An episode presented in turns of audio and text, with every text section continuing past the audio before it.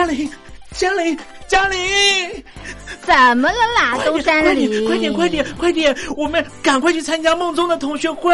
哦，对哦，我是班长梦宗，欢迎来到同学会不会？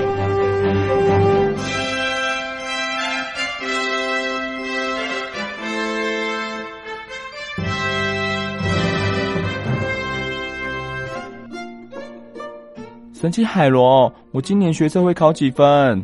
李玉芬。那我该念什么大学？哈尔滨佛教大学，简称哈佛。呃，我该选什么科系比较适合？更校系。哦，那我到底可以怎么做？快参加大学博览会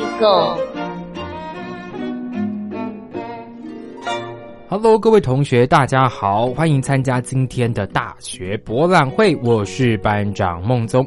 今天的大学博览会，我们前进到的是台北木栅，哎，是一个非常有人文气息的地方，是我们的政治大学。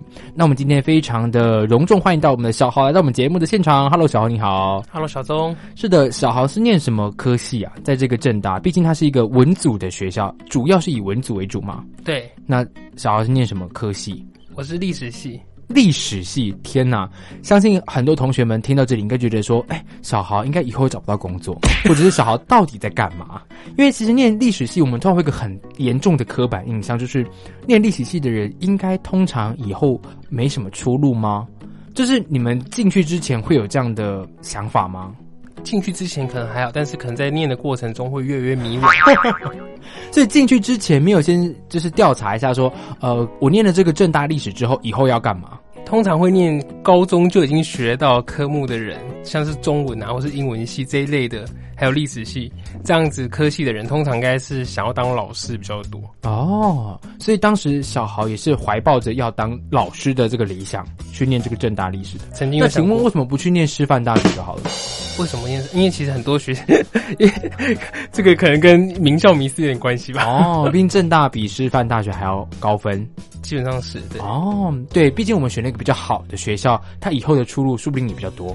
呃，对啊。嗯，好，那就是刚讲到的。说我们一开始在念这个科系之前，可能想说只是从事教职的这工作。那念了之后，小豪刚刚讲到说，呃，念的时候，反正很多同学会开始迷惘，开始不知道自己要干嘛。是在念的过程当中，觉得自己所学的东西不适合运用在社会跟工作上面吗？还是不能继续从事教职吗？嗯，可能第一个是发现，可能自己的兴趣没有这么的强烈。对，对于历史这个领域吗？对，所以他可能就不会想要继续。当成历史老师这样子，或者是说可能他修了一些教育学程的学分，那发现自己其实没有那么适合当老师，所以就会更加的困惑，知道我要做什么。所以很多念历史系的同学会转系吗？通常会转系。天哪！所以小豪是我们很少数念完历史系四年的人。多多少少可以这么说了，历史系算是蛮常在转系的一个学系。那当时是什么原因让小豪把这个四年念完的？毕竟如果小豪有迷惘过的话，诶，有没有想说要转系啊？我有考虑过转系，那但是我后来没有转系，有嗯，应该有两个原因吧。第一个原因是因为我已经花一年时间念，我觉得，因为其实历史系的课程最重的时间其实应该是在大一、大二。嗯，对，因为它必修是最多的。嗯，那我觉得已经花了这么一年的时间，其实如果就是全部。砍掉的话，我觉得有点可惜哦。那第二个原因是因为我觉得，基本上虽然当初自己选的这个科系，后来可能觉得没有那么适合，但是我觉得，嗯，自己曾经做过这个选择，不可以完全这样否定自己做过这些选择，所以应该要把它完成。哦，反而像是一种觉得要对这个选择做一点责任。对啊，当然可能自己那时候没有想清楚，所以选择的一个可能没有那么适合的科系。嗯。对，但是这毕竟是自己做的选择，不可以说哦，那就算了，就呃随便，那就我就换了一颗，想在我觉得这样有点像在逃避。我觉得可以很有兴趣去选择再多上一些其他课程，或是自己未来可以做些其他的事情，但是可以不用忘记自己的最初的本职，其实就是历史系啊。可是我觉得这样小孩给我们一个很奇怪的，也不是奇怪，很不一样的一个观念呢。很多人都会说，如果你觉得这个科系不适合你的话，你应该要马上转系，因为你不要浪。费这个四年的时间，你不要念真的念完这个四年，反正你不知道到底要干嘛。反正念这个呃，你念完这四年之后，你出去的工作跟你这个科系完全不一样，那反而不好。很多人都是鼓励大家转系，像班长我也很鼓励大家，就是如果你真的觉得这个系、这个科系、这个所学不适合你的话，你尽量赶快选一些不一样的。可是小豪跟我们说，其实我们应该要忠于自己所学，甚至是从这些你选择的科系当中去找寻其他不一样的乐趣，是吗？呃，应该算是有做到吧，因为其实历史系它会，嗯，有时候如果一个科系不适合自己，可能是因为自己不具有读这个科系所应该具有的特质。那对我而言，我觉得历史系其实它所需要一个特质，就是要很会有自我的想法，他要去评断从一件，因为大家可能很容易误解说历史系都在背一些历史事件，对啊，然后考试的时候只要把这些事件写出来就好了，对，好像看起来是这样，可是其实历史系它比较在意的是，呃，对一件历史的事件是不是可以提出自己的一些看法。那如果可以提出这样一个看法，其实对于我而言，我个人是觉得我比较难以去跳脱出呃，可能教科书所给予的一些看法。但是历史系所提供这个训练，就是我所比较不擅长的。我反而认为说，因为我不擅长，所以我可能觉得自己不适合这个科系。但是我可以还是可以透过读这个科系，去培养自己应该要有具备这样的能力，这样子。哇，那刚刚小豪讲到一个很令人难以做到一件事情，就是你觉得这个科系或者这个所学你自己做不到。可是你反而从这个科系或者这个学习当中去增进你这个不足的地方，这是很多人一般不会去尝试的点吧。而且我们就是要念大学，我们就是要通常就是挑一个比较自己有兴趣、自己比较擅长的领域去做吗？那这不是跟嗯很多人的观念不太一样吗？是跟很多人的观念不一样。不过我觉得，呃，这是蛮特别的想法。我个人也是觉得这种想法蛮好的。是好，那刚刚我们在小豪前面跟我们提到说，一二年级主要是着重在必修课，是理论的堆积吗？应该是说，呃，他一二年级在着重在可能呃中国史、世界史，他会比较分年代去打好一个基础这样子，所以他基本上他的课程都是照年代排下来的。嗯，所以这跟我们高中所学的历史课有什么不一样吗？呃，应该说内容会非常非常的相似，但是他可能。培养的是让你在看这些呃资料的时候，可以有一些自己的一些想法。那他当然他培训的那个功夫，对，可能需要一些时间。那他有可能培养说呃阅读的资料会是外文的，那可能虽然是一样的内容，会跟高中所学的会很类似，嗯但是他可能所提供的资料是从语言上不同，让来培养自己的一些呃外文阅读的能力这样子。哦，所以原则上。一二年级的课程，大部分原则上你应该都都有一定的认识了，只是从不同老师的讲解，或者从不同资料的来源来培养你自己不一样的一个想法。那从这一二年级当中，你学的，因为毕竟他有，他应该大部分都是理论课吧，就是好好的坐在教室里面上课。对，有什么特别印象很不一样的历史课程吗？应该比较特别是有上过一门中国历史，是先秦时代的先秦时代。对，那呃老师上课方式比较特别，他比较不是透过呃就是讲课的一个比较就教科书的方式，对他透过方式是让我们自己去想象自己去办一个算是展览吧。啊，那可能我们会想要在这个展览里面呈现什么样的东西这样子？哦，是符合那个时代底下的。对，可能就是他。呃，让我们想象自己去办一个展览，去呈现说这个时代的东西，然后怎么呈现给别人看这样子。他的展览比较类似于，因为其实有很多博物馆现在做的是比较偏向于电子化，就是可能数位化。嗯，他在呃网络上呈现这些资料给呃观众看这样子。那他让我们去构思是说，我们应该要怎么把这一个时代的这个历史。放在网络上，让别人来了解这一个时代。嗯，那好，我们就是主要除了历史的这个知识之外，我们从之前的节目当中知道说，比方说哲学跟法律，他们逻辑思考是有受到一定程度的训练的。那历史的这个科技有受到一些什么相关的培训吗？或者是你觉得在逻辑思考方面有什么比较跟其他科技不一样的地方吗？毕竟，我们一般会觉得说，历史系可能会比较重于思考，或者思想，或者是你自己的一些理解跟认知。那这方面有从学校中学到不一样的知识吗？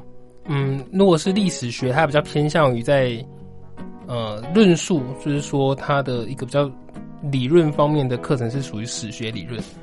那他的课程的话，就会比较着重在你怎么去呃写出一个具有可以提出自己论点的一个论文的文章，可能也不一定说要论文，因为这样有点太过专业。嗯，对他可能是写出让自己写一个文章，可以呈现出自己的观点这样子。那基本上最重要，其实他们所在意的会比较偏向于一些史料的一些呃佐证用，对，就是讲话不能自己，因为其实哲学很常比较容易被人家诟病的一个事情是，他可能是自己想的嘛。嗯，当然，哲学一定也会有一些他们自己的一些理论，所以他可以提出这样子的说法。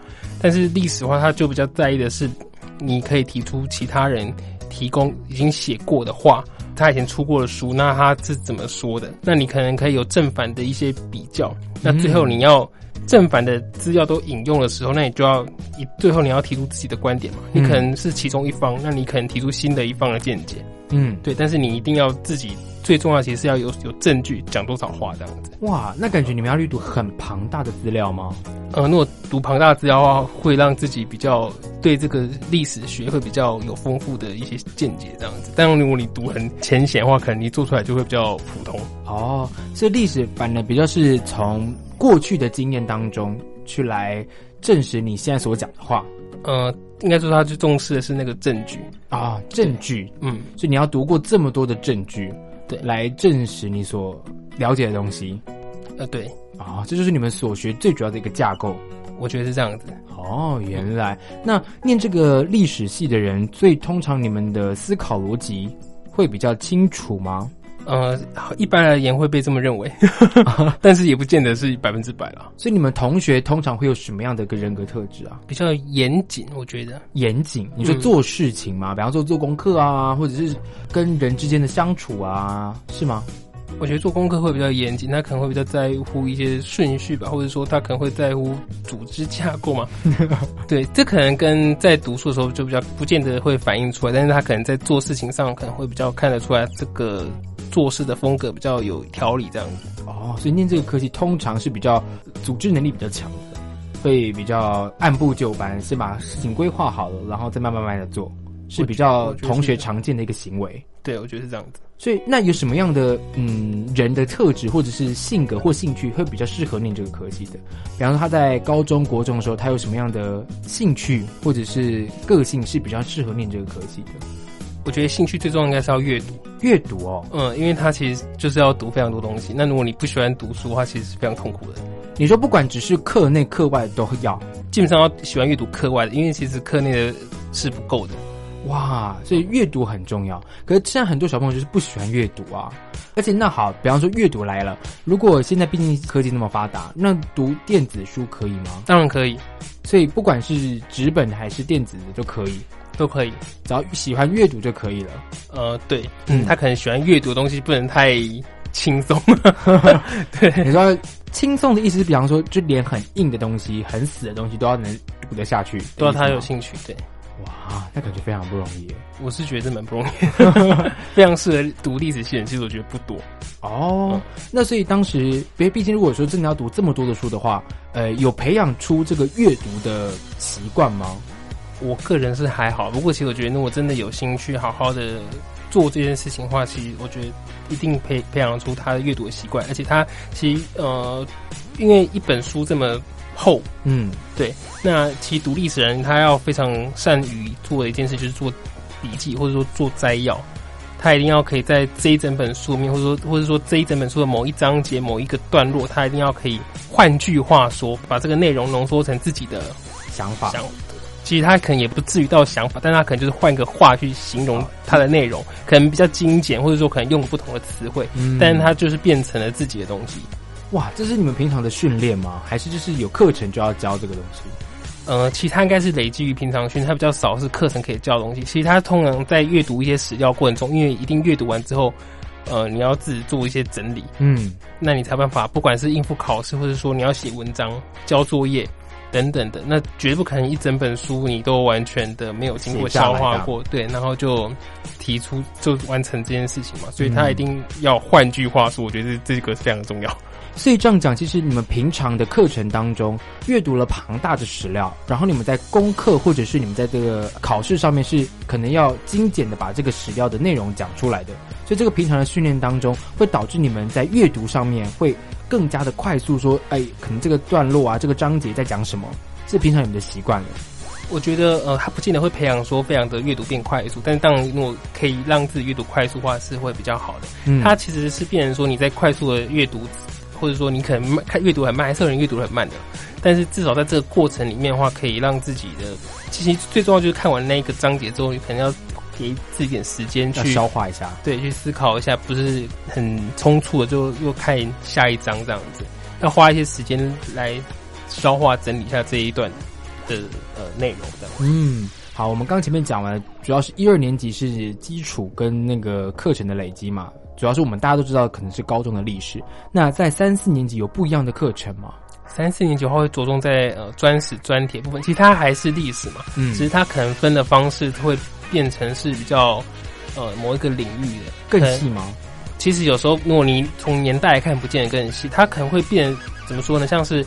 呃，可能一般的通史，我们看看的是朝代嘛。嗯，有时候我们看的是唐朝，可能是宋朝，它是用时间去区分的。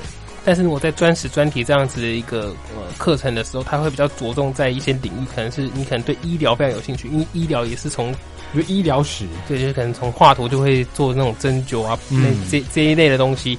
那你可能对医疗史特别有兴趣，那医疗史它有一个领域，嗯。那如果你对呃，可能你对艺术特别有兴趣，那艺术也有艺术史。哦，对。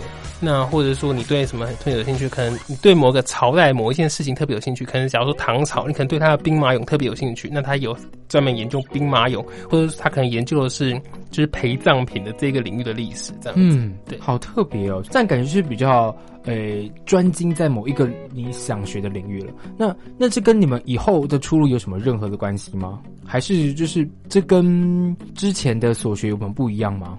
这跟呃。之前所学的话，可能着重在时代上的铺排，所以你可能只能了解到那个时代的大概的背景，而比较不会了解到一个详细的一个领域这样子。嗯，那如果说呃，其实对于独立史人，他想要特别的研究一个领域的话，他的一些出路吧，就是可能一个部分是自己想要做呃，未来想读硕士，想读博士，博士他可能对这个领域特别有兴趣。那他可以做这个领域，那或者是说，假如说其实非常喜欢，其实有一些读医疗史的人，他是中医师，对，所以要从这个方面可以学到中医的一些理论或者是知识，可以啊，他们也要看什么《伤寒杂病论》，你知道吗？就是那一类东西，所以那可能像刚刚提到，如果对艺术非常有兴趣，那他可能以后想在博物馆工作，其实他读艺术史对他而言是有帮助的。哇，所以其实念这个历史系的同学们。的工作不一定只是当教职，哎，可能像刚刚你讲的，就是诶，从事一些比较专精的领域的话，是可以从事其他额外的工作的，比方说像刚刚的中医啊，或者是博物馆啊。对，那还有什么其他的工作是你们通常学生会去从事的吗？是历史系可以非常，也不能说驾轻就熟了，就是比较适合历史系的人去工作的。呃，可能记者或是编辑。记者？天哪，那请问就要抢我们饭碗嘞？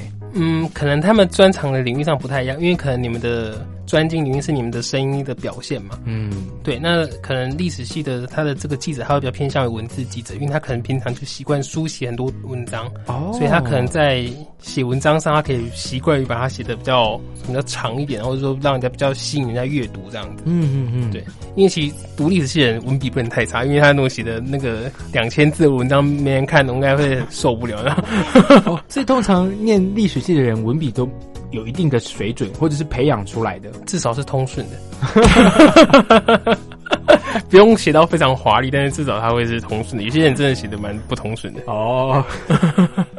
所以从事任何的文字工作都是非常适合历史系的，对，至少有一定的基础，对。哇，给我们一个非常不一样的一些观点呢。从事文字工作是可以从历史系上面去下手的。那请问，那不是抢中文系的饭碗了吗？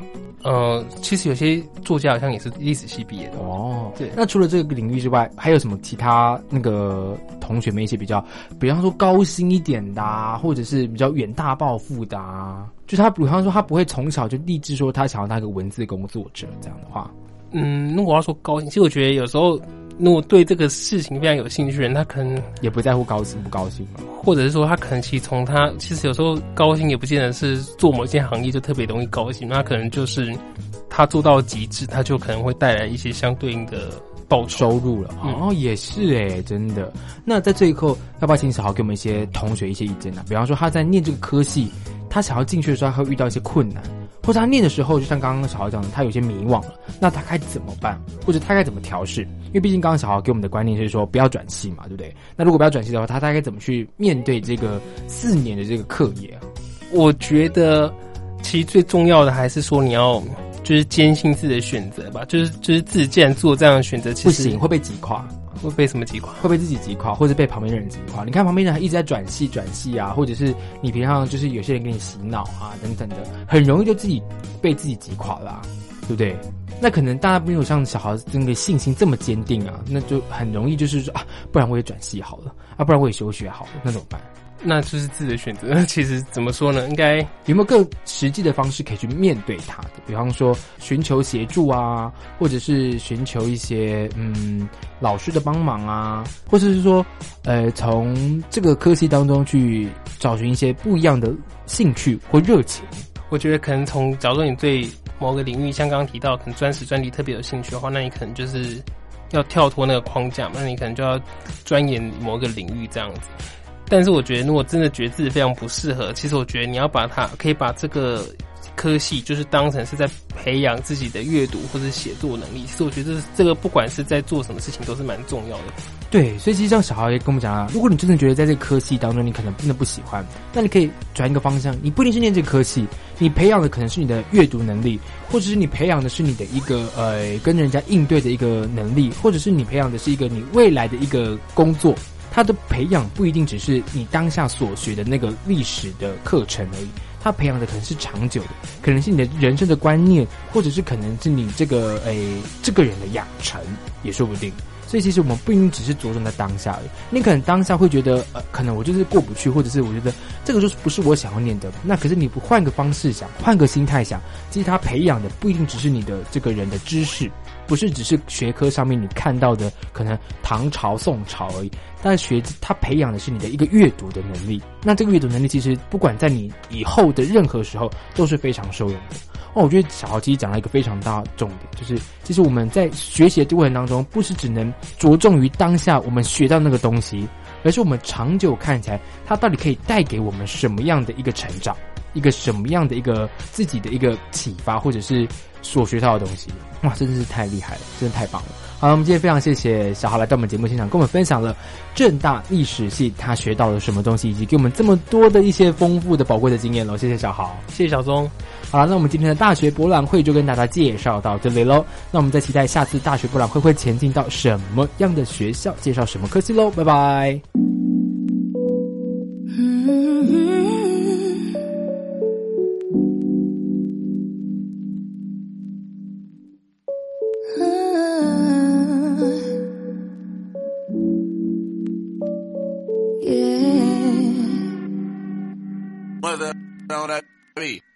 He felt just like you. His arms, his lips, his promises were just as smooth. His grip, it fit, though I admit that only you could make me feel the way you do, though you know love is blind, and he just caught my eye. You know me, and honestly, I'm better without you. Don't you me checking on my phone by the hour? Baby, I'm hoping, I'm praying. My knees weak, I'm shaking. Cause you know that I always needed saving. Now I'm fucking lonely. And you didn't want me. Trying to show me that you didn't own me. But all you do is leave me fucking lonely knees on the concrete. Got up and bleeding for no goddamn reason. But all you do is leave me fucking lonely. Leave me fucking lonely. Leave me fucking lonely. Leave me fucking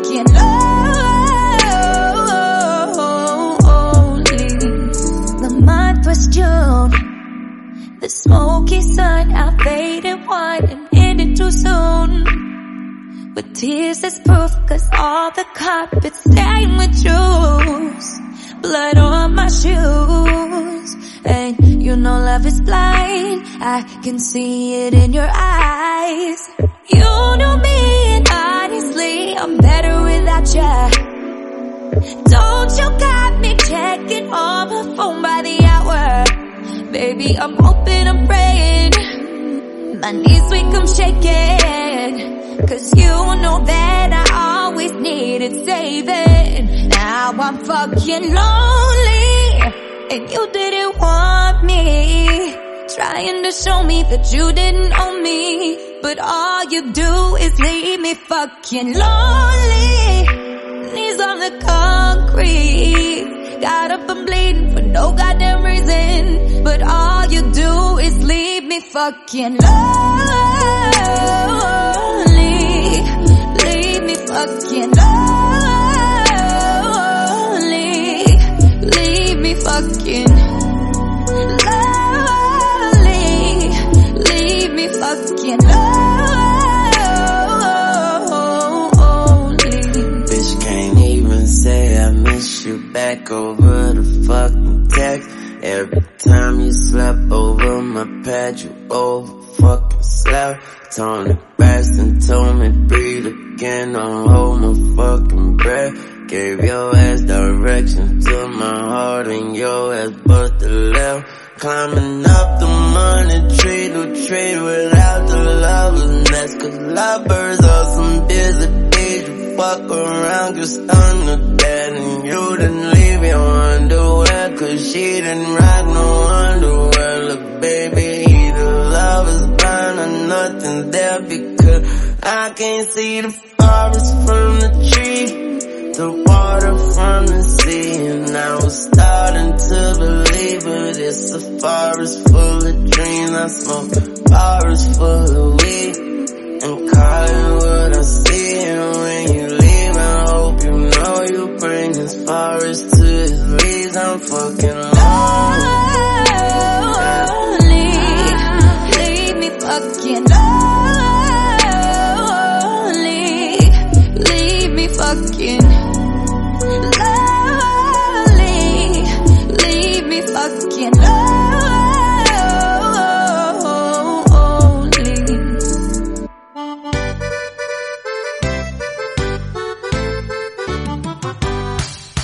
如果你有女友，那就拍拍手；如果你有男友，那就拍拍手；如果你两个都没有，那也没关系，大家一起参加爱情随堂考。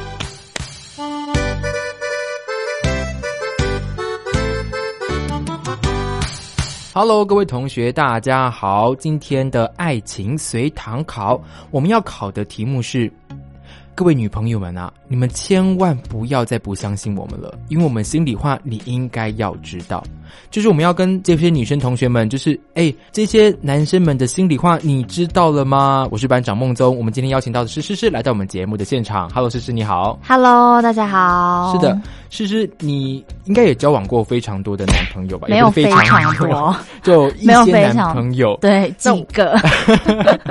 那我们今天的题目就是要问诗诗说，这些男生的心里话，你都晓得吗？或者是你从他们的可能行为当中啊，你知道说他们有这样的想法吗？那我们在网络上呢，就搜集了一些男生们的真心话来问看看诗诗，他们到底有没有这样的想法。第一个就是，其实我们常常想起你。常常想起我，来，我们跟诗诗有讲一下前后。文吗？我跟诗诗讲一下，就是男生的真心话到底是什么？他大概就是简单的描述一下，就 OK，说，其实我常常想起我的女朋友，只不过我都没有跟她说。我总觉得干嘛非要一直把我想你挂在嘴上？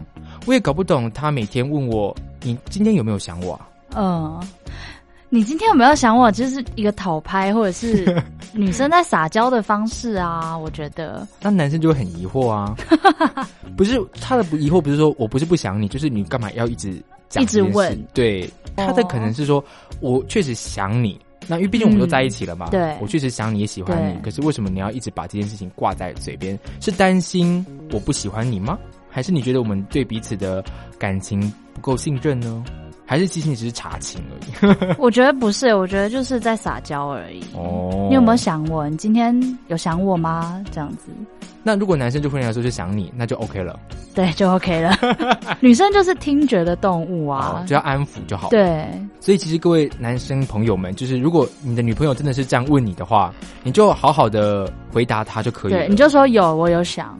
那你觉得你经历过这些男生朋友的这些感情之后，你觉得男生朋友真的有想你吗？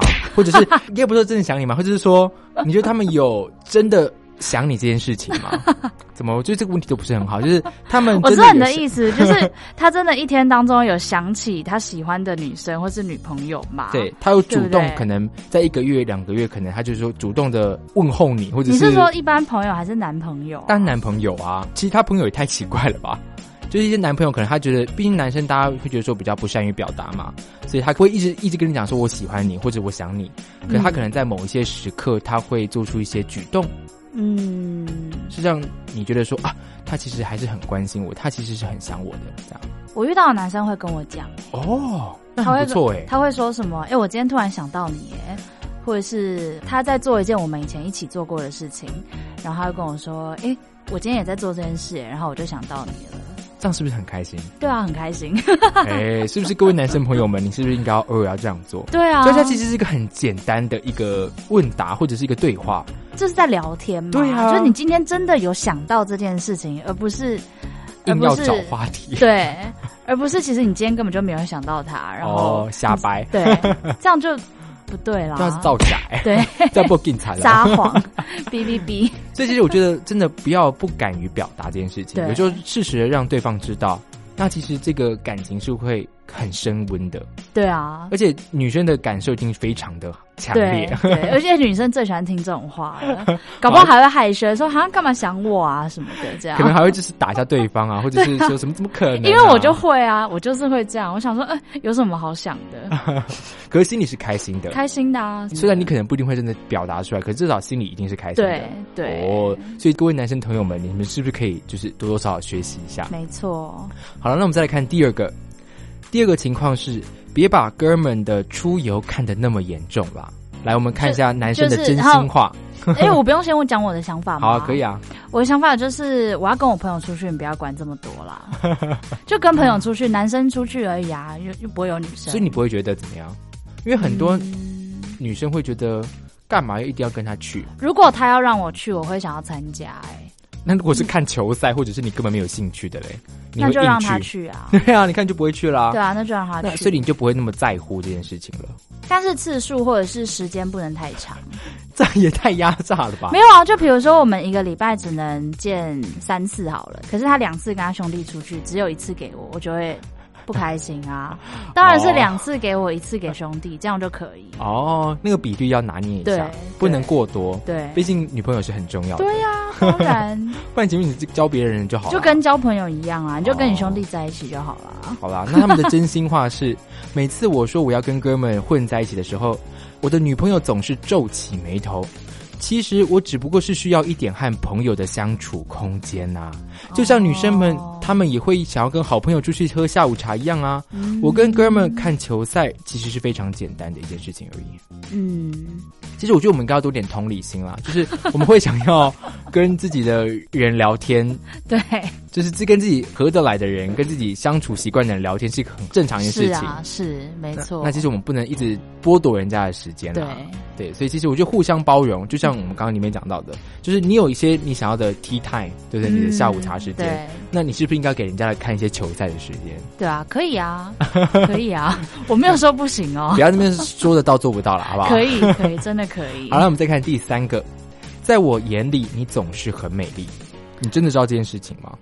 其实我觉得男生通常不会讲这种话。对，这太肉麻了。我们今天的问题就是，你知道他们其实心里是这样想的吗？是真的吗？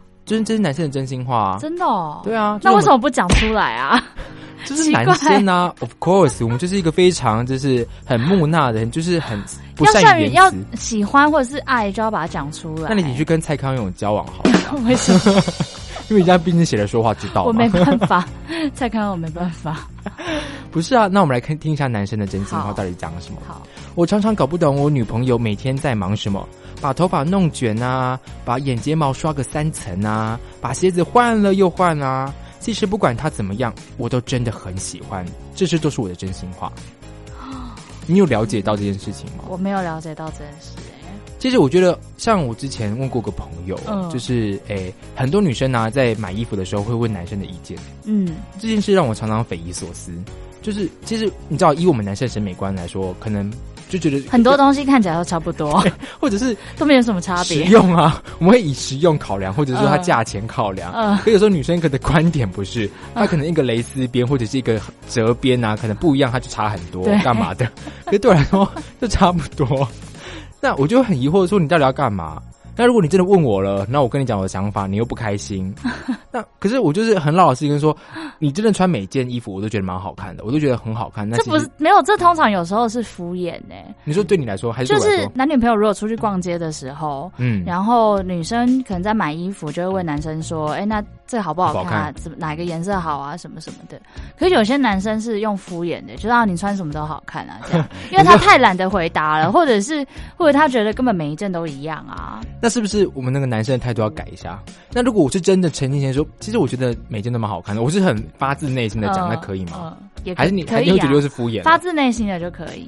哦，还是我做一些简单的评论，可是我就是真的看不太出来。以我的审美观，我就说，嗯，好像都差不多哎。不过我觉得穿在你身上都很好看，可以，那就。可是要诚这种方式要诚恳的讲，不然会变油，不然就会变成哦怎么样你在撩我是吗？不是不行，哦，对这其实男生的这些讲话的说辞或者是态度非常的重要。对其实女生她有时候感受其实不一定是要你表达说这件好不好看，对，有时候你给他一个真心诚意的回应就好了因。为怎么可能你活到二十几岁，你不知道你喜欢哪一件衣服，或者是就是可是刚好如果跟你的相反，就不就不得体啦，对不对？什么意思？就比方说，你如果有 A、B 件你可以选的话，如果你其实比较喜欢 A，嗯可你只是拿捏不好 B 到底好不好，那我如果我选了 B，那你一定说其实 A 比较好看，那不就是那我就会回答说，那你干嘛问我？对啊，所以其实我觉得女生在买衣服或买东西，心里早就有一个答案了，哦，或者她一定有比较喜欢哪一个嘛，嗯或者是就一定是可以选择的，不然你就两个都买啊。好了，所以我们其实这个总结就是要交这个有钱男朋友，对对对对对，又歪掉。真的。好了，我们再看第四个，其实有时候我们很害怕独处。这其实我觉得很常发生一件事情，可是女生通常不会晓得，我不知道这件事哎、真的吗？我真的不知道哎、来，我们看看男女朋友很害怕独处吗？男生很害怕自己独处。哦，来，我们看看男生的真心话。好，哎呦，我们都是人嘛，你会害怕独处，我当然也会啊，只是我们没有说出口而已。哦，我们通常会被赋予一个比较坚强的角色，对或者是我们跟女朋友在一起的时候，我们要保护他们。，对，那你可能会说你自己很无聊，嗯，或者是你有些事情很担心，嗯，你可能会寻求男朋友的协助，但其实相同的他男生也是人，他也会有这些困扰。他只是不好意思跟你讲而已。对，因为他的角色被塑造成我要保护你，我比较强壮。那是不是我们身为女生朋友的，不是我，是你身为女生朋友的话，是不是应该要做一点改变，会对两个关系会更好？嗯，因为就是确实，如果以我男生的立场说，其实我有时候其实也很不喜欢一个人做很多事情，嗯或者是我有时候会觉得一个人也很无聊或很害怕。对，那可是我也很不好意思跟女生朋友讲说啊，你可不可以来陪我一下，呃或干嘛干嘛的？听起来就很娘。对啊，对不对？对，哎，这真的是我没有反正很想过的。反正觉得自己很不 man 这样，，对，或被女朋友嘲笑。嗯，那是不是换成要反客为主？你们应该要做出一些事实的表现，不是让我们低下姿态，对不对？因为我们可能就真的低不下姿态了。那女生朋友们是是？那你觉得你觉得我们女生应该要怎么做？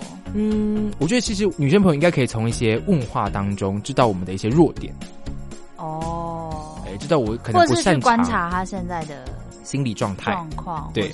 可能我一些工作上面不顺遂啊，我可能没有跟你明讲，嗯，可是我可能表现出来我心情不太好，嗯。那你可能就可以适时的去询问，嗯。或者是陪伴他。嗯。他可能不好意思跟你说，我今天真的心情很不好，你可以陪我来喝杯酒，这样可能真的不一定他会讲。嗯。可是如果你有知道他心情不好的话，或许我们女生朋友们可以做出一些动作，对，哦因为他可能不好意思，主动出击，真的换成我们去保护他们、陪伴他们这样。呃，可是你不是以一个我要保护你的姿态，我知道啊，就是陪伴而已，哎真的陪的伴。哇，那其实这样男生会觉得好贴心啊。真的吗？当然喽，哦会觉得说哇，这个女朋友真的太值得了。就是你知道我，其实因为我们通常会觉得说对方是最懂我的人。对，那如果真的你这样做了，我会觉得说哇，你真的是讲到我心里的话了，哦你就真的是完完全全在了解我了。嗯，是不是会让这个彼此的感情更加的不一样呢？。对，那我们再来看第五个，你月经来的时候真的是有点情绪不稳。我觉得这正是每个男生会有的想法，可就是不愿意讲而已。你有发觉到吗？好像我对我好像没有听过，我跟你讲，真的不会有个男生讲，除非是真的跟你是，白目，白目才会这样对说吧？你月或者是一般的啊朋友，对，男朋友通常真的不会，会百依百顺。也不一定啊。好，来我们看一下男生的真心话。亲爱的，我知道你月经来的时候真的很不舒服，但能不能不要因此对我乱发脾气呢？我其实蛮怕你不开心的，所以都没说。其实，因为我们知道你不舒服，所以我们也不好意思，就是再拿这件事情做文章。可是，其实你要知道，我们不是因为身为你男朋友，所以我们就要当你的出气筒。嗯，它其实是一个双向的。我们为什么我觉得今天王老师来听课的 好像来检讨大会耶？不是因为我们知道这些男生的真心话之后，我们就可以做一些改变嘛，好对不对？好让彼此的关系更好啊，而不会出现一些情杀的事件啊，对不对？或者是因此而闹分手。很多人就是因为此，比方说光月经这件事情来好了，就会吵架啊，嗯干嘛的，或者是搞得两方都情绪不好、啊，不开心嗯，嗯我们当然要体谅对方有这些身体上的不适。嗯，那女生朋友们该怎么做会对男生而言会比较更加的体谅一点呢？其实女生生理期不舒服，然后会有情绪化，自己都知道。嗯，所以我觉得可能在那没有没有没有，可能在那几天可以尽量少跟男朋友接接触。触或者什么的，就把脾气发泄在 可对能布偶啊，或 对，或者是用其他的方法发泄情绪，这样、哦。不要每次都找男友。对耶，或者是真的，真的要说出一些不耐烦的话的时候，就先忍住这样子。或跟朋友讲，跟你女生朋友讲，对对，或者是就是一个暂时不要这么常沟通，我觉得可能会比较好一点。哦，也是有适时的远离战场，对对对对对。哦，不要让他一直承受这些压力，其实也是不错的啦。好啦，那其实我们真的，男生真的是有时候也要多体谅女生啊，毕竟他们每个月都来一次啦，你没有为什么要？生小孩耶？拜托，我们负重任哎。对，所以我们才都没有讲啊，不是吗？好，好了，我们看第六个，我其实也会嫉妒的。嗯他这个嫉妒是来，你听看男生的真心话。嗯，对啦，你每次都问我怎么不会吃醋，我才心里想说，为什么我每次吃醋你都看不出来嘞？他其实有一个前因后果，就是比方说你去跟男生朋友吃饭，嗯那其实我多多少少其实会吃醋的，嗯那其实我只是没有讲而已。哦很多时候是女生会吃醋嘛，就是我什么跟女生朋友、跟女生同事、那为什么跟不讲？大姐，你不要再这么的苛刻了好不好？我们今天不就是在聊这些男生的真心话吗？他们就是没有讲啊。好，你这就该跟蔡刚好交往了，好不好？就他们不会讲的，哦，好如果他们会讲的话，那就不是他们了。，OK，但也不是全部的男生。当然啦、不是大部分的男生都不会醋坛子打翻，不过就是有些人就是他不会讲嘛，嗯对不对？他会就说哦，你要去跟谁谁吃饭了，哦，好啊，那就尽量避免吧。避嫌，对，避嫌，你就要把就是呃老老实实的讲出来说你到底要干嘛，对他到底是什么身份，对，或者是呃，让男朋友也认识对方哦之类的。带他一起去。对啊，哦，嗯你不要想说啊，他可能就说，诶、没关系啊，他可能不在乎啊，你就说，哦，那真的、哦，那这么这么大度，其实这嘴巴讲讲的啊，而且我觉得男生女生都一样。对，都一样，都一定会吃醋的嘛一。定会的啊、那只是女生有时候可能会不直接讲出来，有时候男生可能会压在心里。对那时候，这时候是不是女生朋友们就应该要帮忙的，就是做一些就澄清啦，澄对清。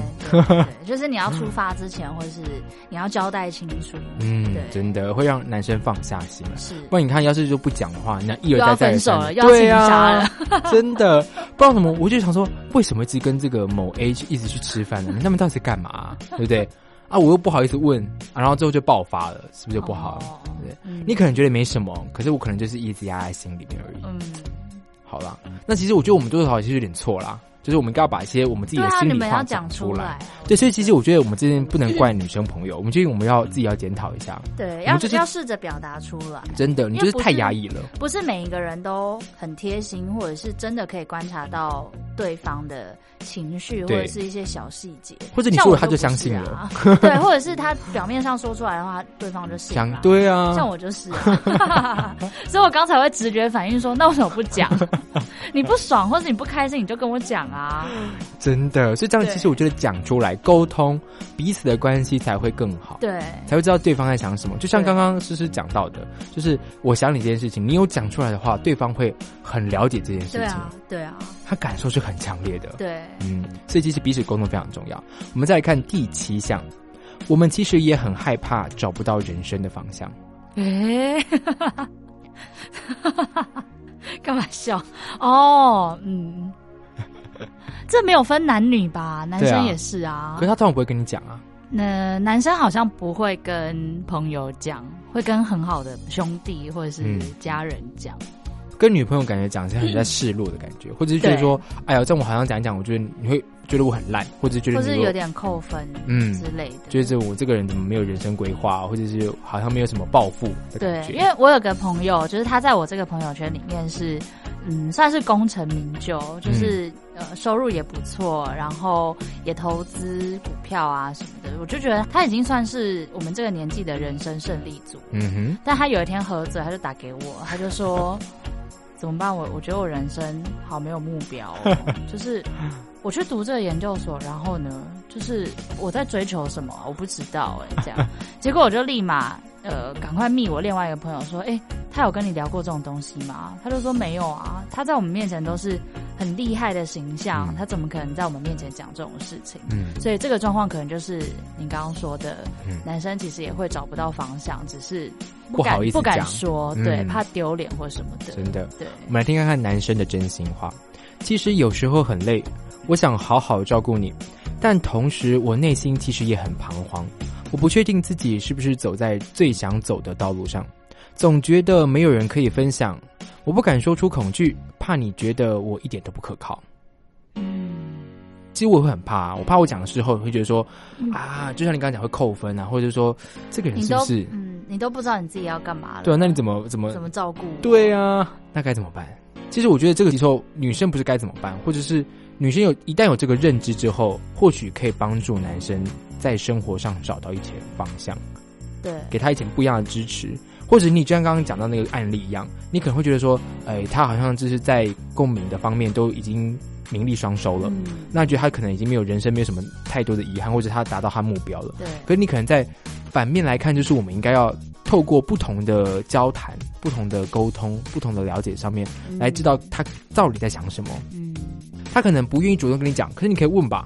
我觉得是当事人，你也可以试着放出一些讯息，或者是啊你主动去找人聊天，嗯，谈这个话题，因为。嗯，回到刚刚上一个话题说的，你不讲，真的不会有人知道。真的，我我不是你肚里的蛔虫。对，就是你不说，因为他也都会一切都很正常啊。然后他也告诉我们他有什么什么什么规划，但是怎么会他其实心里面没有是觉，得，对，我不知道我做的这些事情可以得到什么，真的，这是完全是会想联想不到的事情啊。嗯所以就算是贴心的人，他也不会想到有这种事。哦，所以其实我觉得应该是自己要做出一点改变，对，然后不管要不管是示弱啊，或者是像刚刚师讲的，做出一点提示。对，或者是跟我觉得跟其他人分享这件事情很重要。嗯，对，你可以试着说出来，就是真的好的朋友也不会因为你分享这些，好像笑你啊，对，比较也不是负面啦，但是就是迷茫这种事情大家都会有嘛，不管到几岁都是。是，对啊。所以其实我觉得不管怎样，在听下来哦，这七点啊，其实很多时候不管是男生哦，我觉得大部分事情是男生要做一点改变。有时候其实我们就给自己的框架太多了，对，就给自己的限制跟束缚太多了，才导致有这些情况发生。对，或是给自己贴太多标签，就是男生我一定要很 man，嗯，男生我一定要对人生有想法，嗯。然后，或者是我一定要做什么什么什么事情，其实也没有，就是我我们都是人啊，就是女生会碰到的状况，男生也会碰到。对对，所以我觉得在这个情况下，最主要就是在跟女生，就是尤其是你的女朋友，更要讲这件事情出来，我觉得是非常重要的，因为你就已经没有什么人可以讲了。如果是连你女朋友。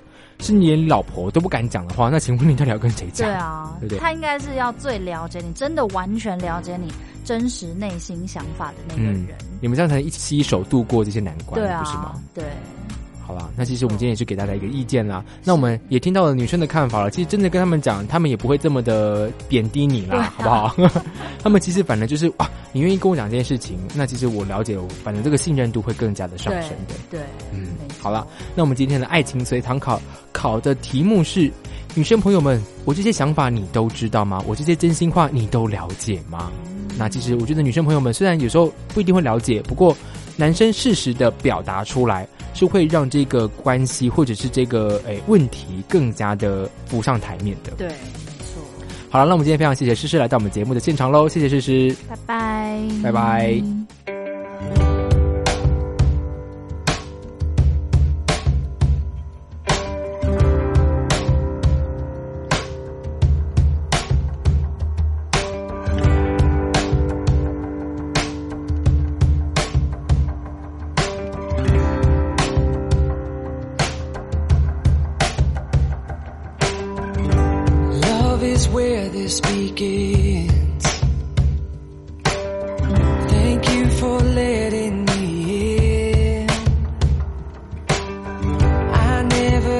to pretend. You've always known who I am. And I know my life is better Because you're a part of it. I know without you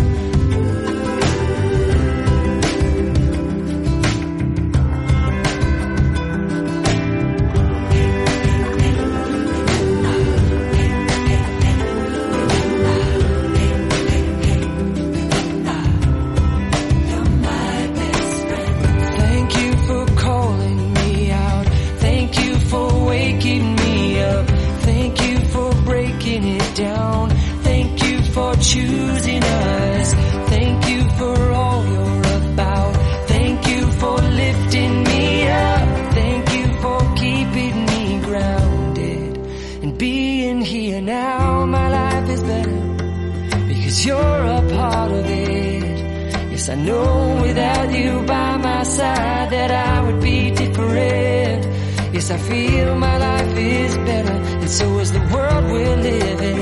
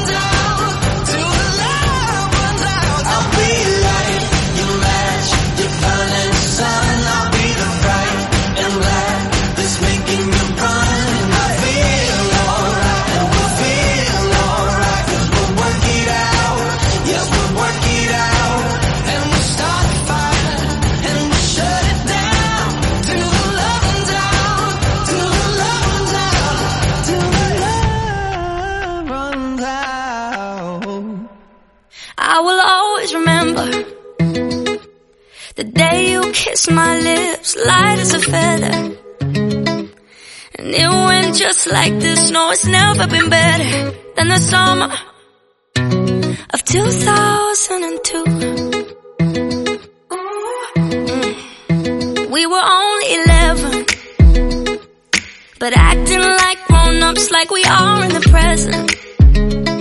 Drinking from plastic cups, singing love is forever and never. Well, I guess that was true.